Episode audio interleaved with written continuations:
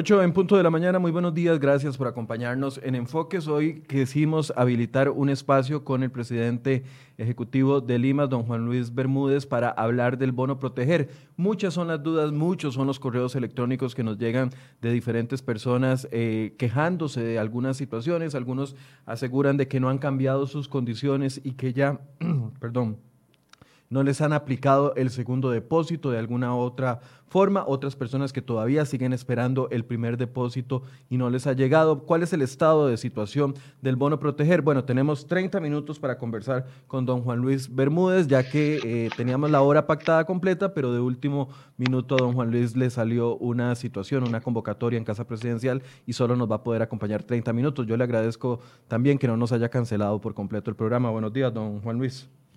Buen día, Michael. Un gusto estar con ustedes de nuevo. Gracias, don Juan Luis. Tal vez eh, en, breve, en resumido, antes de entrar a preguntas específicas que tenemos, ¿cuál es el estado de situación de los bonos proteger del primer depósito que había alcanzado con el primer dinero a 533 mil personas, según tengo entendido? Así es, Michael. Eh, prácticamente a 100 días casi de haber eh, lanzado la plataforma proteger.go.cr, tenemos eh, solicitudes por un total de 960 mil que a lo largo de estos meses han planteado el requerimiento del bono proteger. De ellas se han atendido 533 mil que, han, que representan el número que podíamos eh, cubrir con los recursos que inicialmente fueron provistos. Quiero recordar que aquí contamos en su momento con una aprobación extraordinaria, de un presupuesto extraordinario por 150 mil millones de colones. Contamos también con 12 mil millones de colones de la Comisión Nacional de Emergencias y 4 mil millones de colones del Ministerio de Trabajo. Con eso hemos cubierto este universo de 533 mil beneficiarios que tienen algún tipo de afectación laboral en la emergencia y que han estado recibiendo los pagos del bono.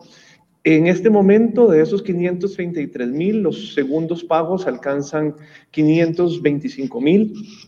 Eh, las otras personas que estarían eh, siendo la diferencia entre 533 mil y 525 mil, estamos hablando de personas que han tenido algún problema o en su cuenta bancaria o bien que a la hora de hacer la verificación eh, para el segundo depósito, su situación ha cambiado, es decir, o que se ha restablecido en su puesto de trabajo, que ha recuperado la jornada eh, y así no sale a la hora de cruzarlo con los sistemas de información, o bien que tiene algún tipo de impedimento. También tenemos en ese grupo personas que voluntariamente eh, han, se han dado de baja porque eh, en el sistema les habilitamos esa opción de tal manera que no necesitando ya los recursos del bono proteger, pues entran, cancelan entonces eh, su expediente y permiten que esos recursos se liberen.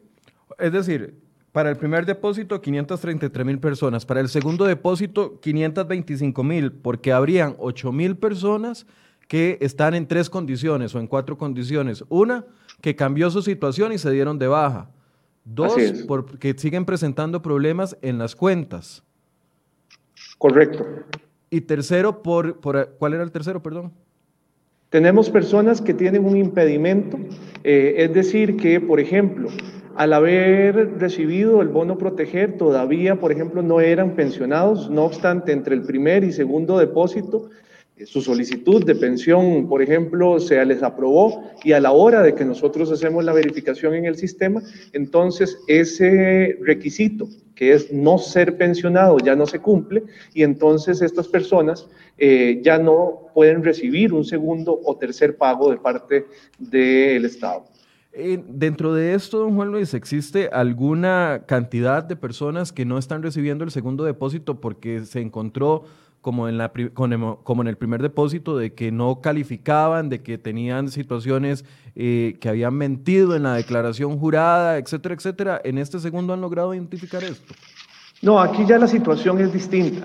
Aquí ya la situación lo que pasa es que en el primer depósito tenemos muy claro cuál es el diagnóstico y el cumplimiento de requisitos de esta persona, se le hizo el depósito, pero lo que nos corresponde a nosotros es que en cada pago que hagamos de los tres que están previstos en el bono proteger, Previo a eso, nosotros volvamos a hacer el chequeo y pasemos esa lista de verificación.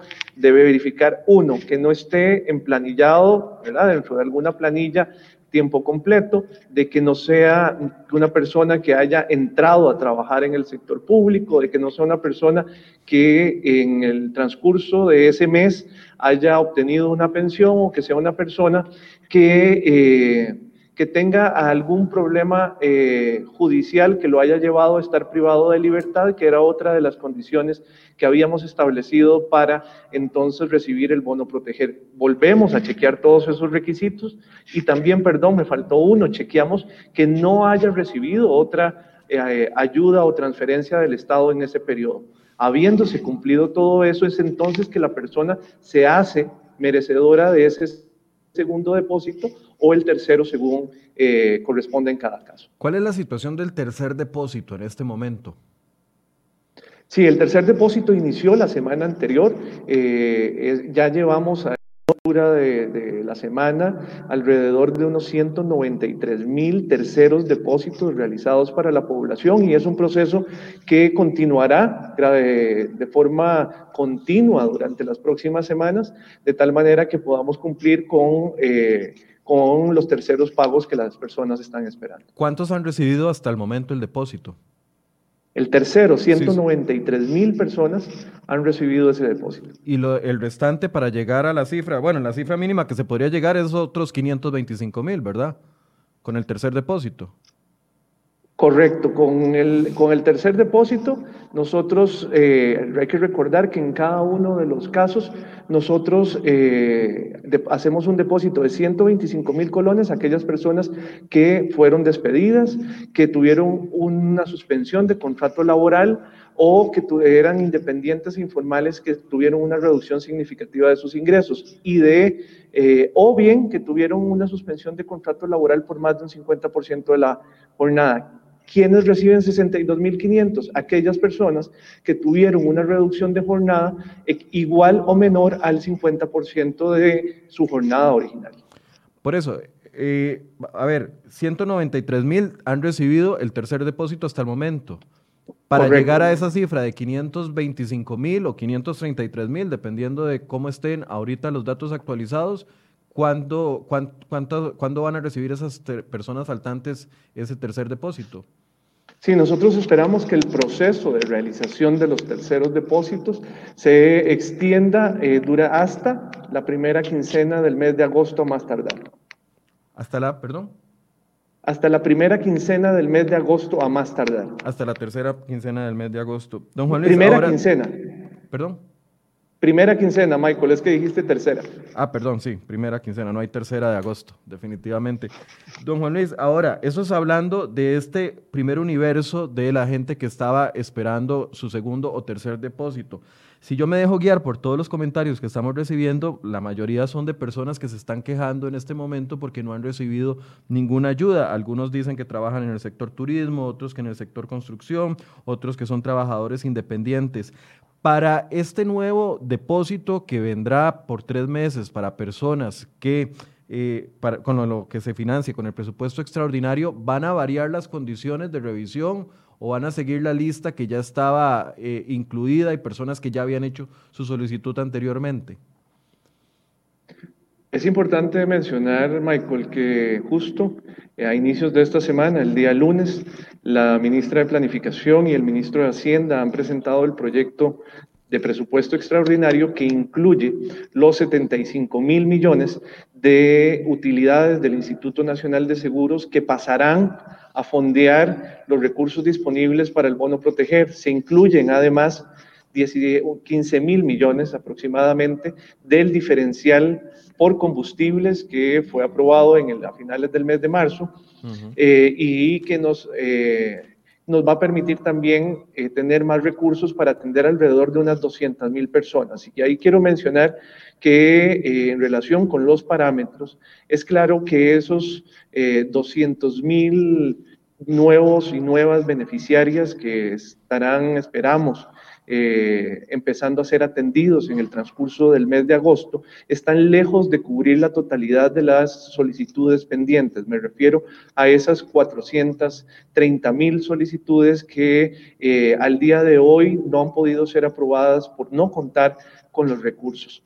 Eh, y lo que nos corresponderá es que utilizando primero los mismos requisitos, porque son solicitudes que ya han sido recibidas bajo ese marco normativo y bajo el mismo eh, conjunto de variables, características que en el decreto del bono proteger se establecen para ejercer la priorización, vamos a lo que nos corresponde es tener que ser más estrictos en, eh, los, los, niveles en que hacemos eh, esa aplicación de características. ¿A qué me refiero? Recordemos que dentro de las características de priorización está establecido el tipo de afectación que tiene eh, la persona solicitante, es decir, eh, si es despedido, si es un contrato suspendido, si es una reducción de jornada, un trabajador independiente o informal. ¿Cuál era su condición socioeconómica previa, identificada así con los datos del CINERUVE. Bueno, ¿cuál es el rol que cumple esta persona? ¿Es una jefatura de hogar con dependientes a cargo y cuántos dependientes tiene? ¿Es adulto mayor? ¿Es una persona en situación de discapacidad? ¿Y cuál es el nivel de ingreso con el que ha quedado después de la afectación del COVID? ¿Qué, es lo, qué significa ser más estrictos? Que vamos a tener que priorizar algunos de estos perfiles. Y este es un ejercicio que nos corresponde por obligación en razón de que los recursos con los que hoy contamos son insuficientes para llegar a la totalidad de la población solicitante y nos corresponde entonces que esa plata vaya para quienes tienen un mayor nivel de vulnerabilidad. ¿Cómo van a priorizar, don Juan Luis, para estos 200 mil bonos adicionales? Aquí tengo varias preguntas. Uno, algunas personas de la primera, de la, de la primera camada, por así decirse, de bonos entregados, podrían repetir en estos 200 mil que se van a extender. No, serían personas distintas son personas y beneficiarios y beneficiarias nuevas que ya tienen eh, la solicitud presentada ante la plataforma proteger.geo.cr. Nosotros eh, hemos hecho todo un ejercicio para que el eh, técnico en la plataforma que nos garantiza que una persona no puede llenar dos veces la solicitud y que al mismo tiempo tenemos muy bien identificado,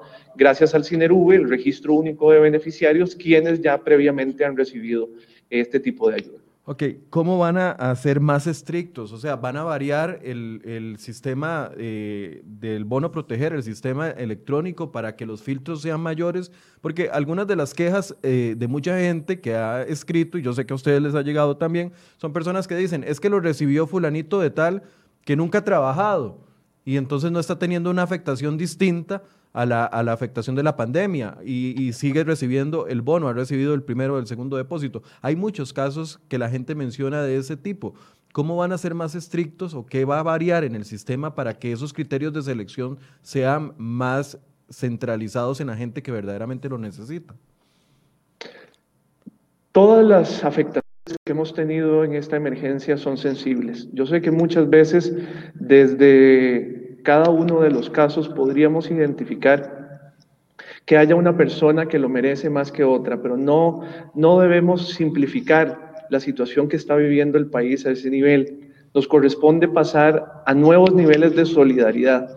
Y a eso me refiero que debemos entender a partir de este momento que es tan fuerte que está viviendo, por un lado, la salud de nuestra población, pero también la economía y los mercados laborales, que nos corresponde ser muchísimo más solidarios y eso implica que utilizando la misma autorización que nos brinda el decreto del bono proteger, la cual indica que en caso de no contar con recursos suficientes para atender la totalidad de solicitudes, puede hacerse una variación de los parámetros, no quiero decir de las características, sino en la forma en cómo vamos a evaluar esas características. Y ese es un trabajo técnico que debe realizarse desde la Dirección Nacional de Empleo y que eh, en el momento en el que ya esté listo, podría yo informarles de cómo se va a hacer eh, más estricto el análisis. No obstante, es lo que en este momento es nuestra obligación, sabiendo que los recursos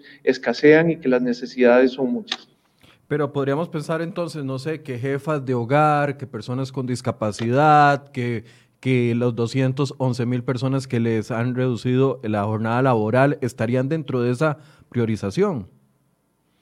Esas son las variables, no podemos ir más allá de esas mismas variables. Y efectivamente lo que nos toca es eh, tomar a aquellas que nos lleven a un mayor nivel de vulnerabilidad, así como su condición incluso previa. Me refiero a saber si esa persona de incluso desde antes de su afectación laboral estaba, por ejemplo, en una situación de pobreza o pobreza extrema, de tal manera que los recursos que se están poniendo a disposición y que esperamos que pronto lleguen eh, con el rápido trámite que los señores y señoras diputadas esperamos realicen, pues entonces vayan canalizados a las personas que en este momento la están pasando más mal. Don Juan Luis, existen o va a existir un promedio de unas 200, 220 mil personas que nunca van a recibir la ayuda o con los presupuestos que tenemos hasta el momento no hay forma de ofrecerles la ayuda. Efectivamente, los recursos que hoy tenemos solo nos permitirán atender unas 200 mil solicitudes nuevas y hay un grupo de solicitantes cuáles los recursos en este momento y con las fuentes visualizadas hasta el día de hoy no podrían ser atendidos por el bono protegido.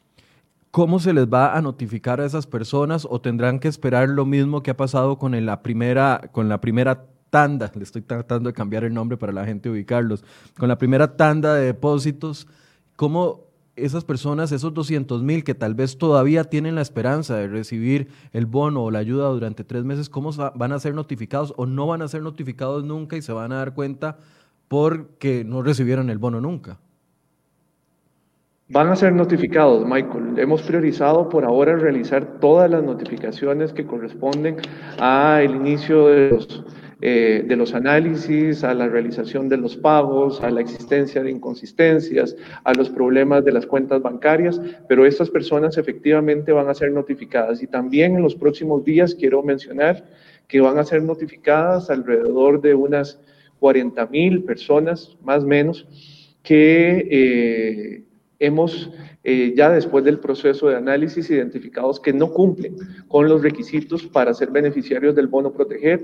Eh, y como te digo, quizás eh, hemos tardado un poco porque el proceso de notificaciones son miles de mensajes que deben salir en cada uno de los procesos que realizamos, pero ya es el momento también de hacer notificación de estas personas que no cumpliendo con los requisitos quedan excluidas de recibir el bono proteger. Esas, esas 40 mil eh, están en la lista de espera.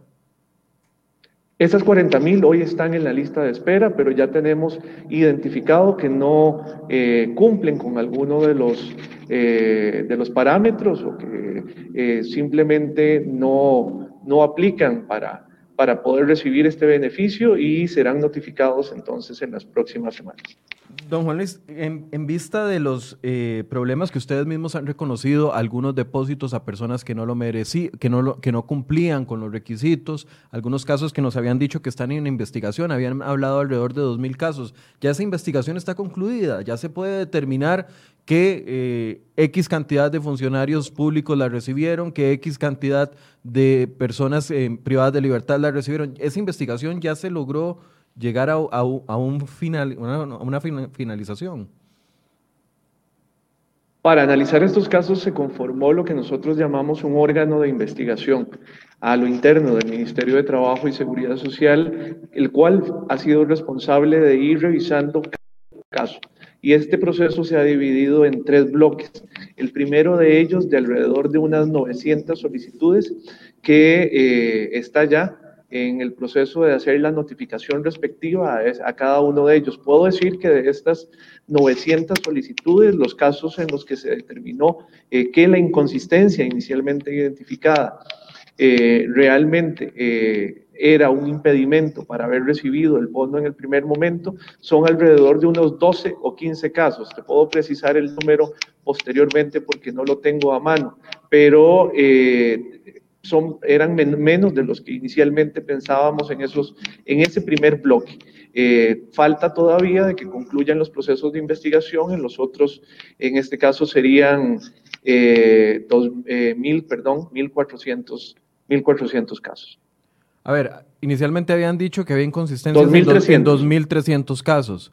Sí, de, esos agarraron un primer bloque. De la siguiente manera.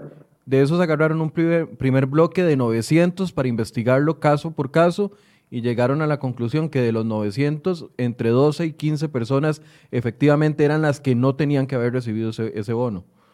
Así es, y eh, tal como lo has mencionado, ¿y qué es lo que pasa con las otras personas? Son personas que en los registros administrativos eh, habían quedado indicación de que todavía eran eh, estaban vinculados, por ejemplo, al Ministerio de Educación Pública, pero la verdad es que no tenían un nombramiento o bien de que estaban eh, en, un cumplimiento de alguna condena, privados de libertad, pero ya efectivamente habían salido y las fechas en las que las bases de datos se habían eh, puesto a disposición de la eh, de la plataforma proteger.go.cr no incorporaban esa actualización. Entonces, esas situaciones que no son eh, en este un incumplimiento ni hay mala fe de parte del solicitante, al contrario, simplemente un proceso de verificación, por lo cual nosotros tampoco eh, decidimos, te acordarás, nosotros no decidimos hacer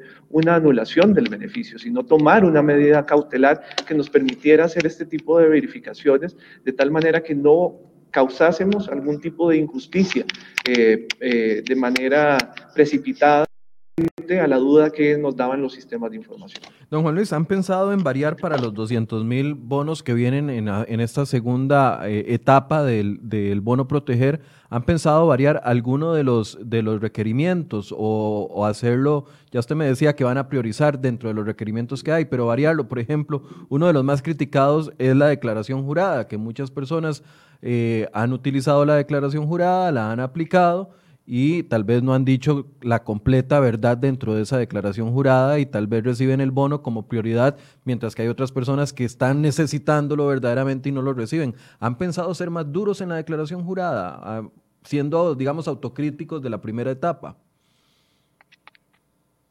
Los requisitos que aplicarán son los mismos. En este momento eh, hay que recordar y quisiera hacer ahí como una mención, cuando el bono proteger nace, nace consciente de que estamos en una situación de distanciamiento social y que el proceso de verificación que normalmente, por ejemplo, un trabajador o trabajadora social de nuestras instituciones realiza muchas veces en campo, es imposible de realizar en, en, una situación de pandemia como la que vive el país. Y esto nos ha llevado a tener que utilizar por un lado, la figura de la declaración jurada y por otro, las bases de datos y registros institucionales que nos facilitan tener información de la población eh, costarricense para determinar cuál es su situación socioeconómica y cuáles pueden haber sido las variaciones en su condición laboral. Por ahora, eh, puedo asegurar de que no habrá una modificación de los requisitos, de que no habrá una modificación de las variables que nos llevan a nosotros a priorizar, pero sí vamos a tener que aplicar una variación en los parámetros que nos lleven a garantizar que sí son eh, estrictamente aquellos o que se han quedado prácticamente sin ingresos o que ya por su condición previa eh, y por los determinantes, eh, como es ser jefatura de hogar, como es ser un adulto mayor o como es ser una persona en situación de discapacidad, nos dicen que es ahí donde debemos priorizar. Don Juan Luis, a ver, la población de los 533 mil que ya recibieron su primer bono, algunos el segundo y que está el, sí, la mayoría el segundo y que ya están en proceso el tercero, para muchas de esas personas las condiciones no van a cambiar en el próximo mes, después del próximo mes. ¿Hay alguna idea adicional? Ya usted nos dijo que, no hay en el camino un tercer presupuesto todavía al menos presentado para poder volver a repetirle el bono a los que ya lo recibieron o aquellos 200 mil que van a quedar por fuera. ¿Qué opciones se están manejando para, para, la, para esas poblaciones? Los primeros, la población que nunca va a recibir el bono y que sí lo necesitan. Mucha gente del sector turismo, turismo que nos está escribiendo en este momento. ¿Para esa población hay algún plan adicional que se esté manejando? Hay que decir que la, la mayor medida que podemos tomar para la reactivación económica y la recuperación de nuestros empleos es primero la disciplina en la aplicación de las medidas sanitarias y de distanciamiento social. Si la sociedad no cumple de manera estricta con las medidas sanitarias Y lo digo porque salimos a las, a las calles y vemos una mala aplicación de los, del distanciamiento, de la forma en cómo se usan las caretas y las mascarillas, si no hay realmente un ejercicio de responsabilidad individual, familiar, comunitaria y social, no hay un sistema de protección social y no hay una economía que pueda sostener el impacto, el impacto que tiene la incidencia de esta enfermedad y de incluso las muertes que ha estado generando. Y esto lo digo eh, no para evadir la contestación inicial, sino porque es necesario entender que la forma en la que podemos nosotros de manera sostenida atender las necesidades de nuestra población es reactivando la economía. Pero no podemos reactivar la economía si no somos capaces de asumir la responsabilidad que nos toca a cada uno en nuestro pequeño eh, ámbito de acción porque en muchos casos la gente está haciendo lo que nosotros y nuestros abuelos y abuelas decían, están siendo candil en la calle y oscuridad en la casa. ¿A qué me refiero? Que van al trabajo, cumplen con las medidas, pero salen a las paradas de autobuses, salen a los comercios de manera eh, en la que no cumplen estrictamente con eh, las medidas y eso está afectando seriamente el que podamos eh, tomar medidas más amplias de reactivación. Ahora bien, el sistema de protección social no es solo el bono proteger. El sistema de protección social son todas las instituciones del sector social, son todos los programas que están disponibles para población en situación de pobreza, pobreza extrema, vulnerabilidad eh, y promoción social, de tal manera que lo que corresponde aquí es que la población que siga manteniendo niveles de afectación severos pueda ser atendido por el resto de la institucionalidad.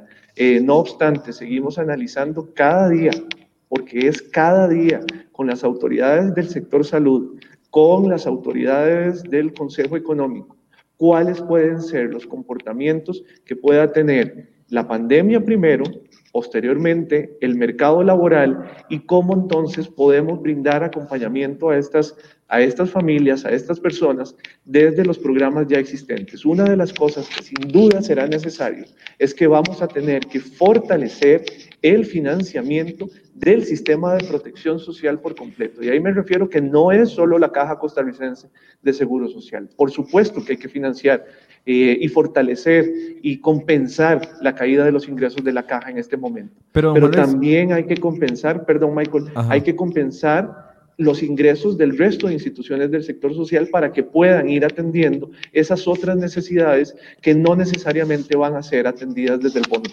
Pero para, para, que me responda un poquito más concreto, por favor, entonces, las 200 mil personas que no van a llegar a tener bono proteger nunca hasta el momento, porque no hay un tercer presupuesto para poder solventar eso. ¿Qué van a tener que hacer ustedes mismos a la hora de notificar a esas 200 mil personas y decirles, mire, la plata no alcanzó para ustedes, pero los vamos a pasar a tal programa de Limas? ¿O van a tener que ellos comenzar a, a entrar en un nuevo proceso a través de otro programa para poder obtener algún tipo de ayuda del Estado?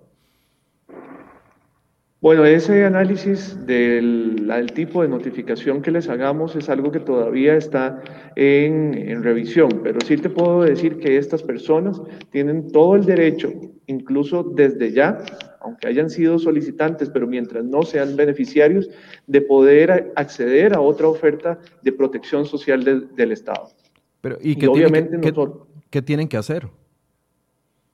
Bueno, en la oferta ordinaria del Instituto Mixto de Ayuda Social, la forma de ingresar es vía el 800 4627 Ese es el canal único mediante el cual las personas que hayan tenido, y hay que recordar esto, una afectación en el marco de esta pandemia, y en el caso específico de Limas, que estén en una situación de pobreza o pobreza extrema, en este momento pueden obtener una cita para su atención y nuestras oficinas, nuestras 38 oficinas en todo el país y 16 áreas regionales estarán canalizándole, otorgándole eh, una cita para que puedan en la oferta que tenemos en la institución analizarla y ver si califica. Ok, ahora, con las primeras 533 mil personas más los 200 mil que vayan a, recibir en esta segunda etapa el bono proteger, ¿hay posibilidad de un cuarto, quinto y sexto depósito, como incluso lo ha manifestado la, la, Organización para la Cooperación y el Desarrollo ayer en una conferencia donde decía que es necesario extender por tiempo indefinido el bono proteger. ¿Eso es una posibilidad o es, es mejor hablar claro y decir no, no es posible? Los recursos disponibles no nos permiten hablar de un cuarto o incluso eh, más pagos. Eh, los recursos disponibles únicamente nos permiten alcanzar en este momento tres pagos a los beneficiarios del bono proteger y nuestra prioridad es que aquellas personas que han hecho su solicitud, que mantienen una afectación laboral y que a la fecha no han recibido eh, la, la aprobación de esta de esta solicitud, más bien puedan recibirlo tan pronto entren los recursos que están pendientes de eh, ser habilitados por la Asamblea Legislativa. Eh, son las 8 con 30 minutos. Don Juan Luis se tiene que retirar porque tiene una reunión en Casa Presidencial. Eh, si le leyera todas las preguntas, la mayoría van enfocadas en qué, va a pasar con el segundo depósito. Seguro entonces son personas que están dentro de esas 8 mil personas que no han recibido el segundo depósito. Y la, segunda pregunta más recurrente es la que usted acaba de responder, si va a haber cuarto eh, depósito. No, con los recursos, como te decía Michael, que a la fecha eh, disponemos, no puede haber un cuarto depósito. Y tenemos que ser transparentes con la población, sabiendo que quienes han sido ya atendidos por tres meses también deben ser solidarios con aquellas personas que tienen una afectación igual o incluso más severa que la que eh, eh, ellos han tenido y que están ahí en la plataforma y a la cual al día de hoy no les ha llegado una sola transferencia. Y también es importante mencionar que un problema que se había estado dando con personas que por eh, error o descuido habían eh, anulado la solicitud y se habían dado de baja dentro de la plataforma, ha sido solucionado dentro de la misma plataforma a efectos de que eh, esa solicitud se reactive en los casos que así correspondan. Y eso creo que puede también darle tranquilidad a algunas personas que habían tenido ese tipo de, de afectación a la hora de recibir su segundo depósito. Bien, para cerrar, don Juan Luis, usted le puede garantizar, porque uno si se dejara llevar solo por los mensajes que, está que estoy leyendo en este momento, la gente reclama de que hubo desorden en las primeras entregas, de que no hubo una selección adecuada de las personas, que se priorizó o se le dio a, personas que no, no, lo necesitaban y otras todavía siguen necesitando. Señoras que nos dicen que son acá eh, comerciantes eh, informales con dos personas con discapacidad, dos hijos con discapacidad, etcétera, etcétera. ¿Usted le puede garantizar a la gente que los primeros 530 mil, que son los beneficiarios, eh, se, otorgó bien, que hubo transparencia en este, en este programa, de que no hubo errores, omisiones que eh, estén afectando ahorita a gente que se quedaron sin ayuda. Michael, Proteger es un esfuerzo nacional. Proteger es un programa que nace en el marco de una situación de emergencia y que en cuestión de dos meses había alcanzado una cobertura de 533 mil personas. Nunca antes en la historia de los programas sociales de nuestro país habíamos podido avanzar a esa velocidad. En los informes que mes a mes hemos entregado, tanto a la Asamblea Legislativa como que hemos puesto a disposición de toda la ciudadanía en la página del Ministerio de Trabajo, está el detalle de cómo se han distribuido en el territorio, de cómo se han distribuido por afectación laboral y podemos dar fe de que el 80% de los bonos que, se, que han sido otorgados han ido a personas que después de su afectación laboral han quedado con un ingreso de 50 mil colones o, menos.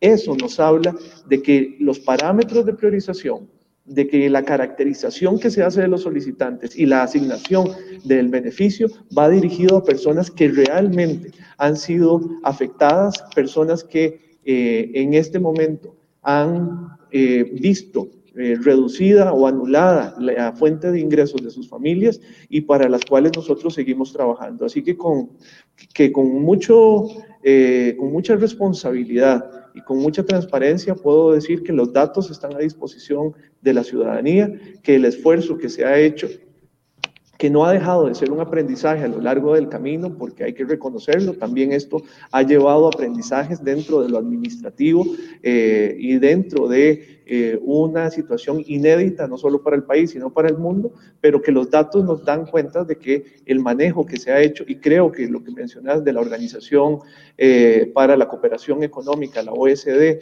hace un reconocimiento del esfuerzo que como país estamos haciendo para canalizar recursos extraordinarios para atender a las personas más vulnerables.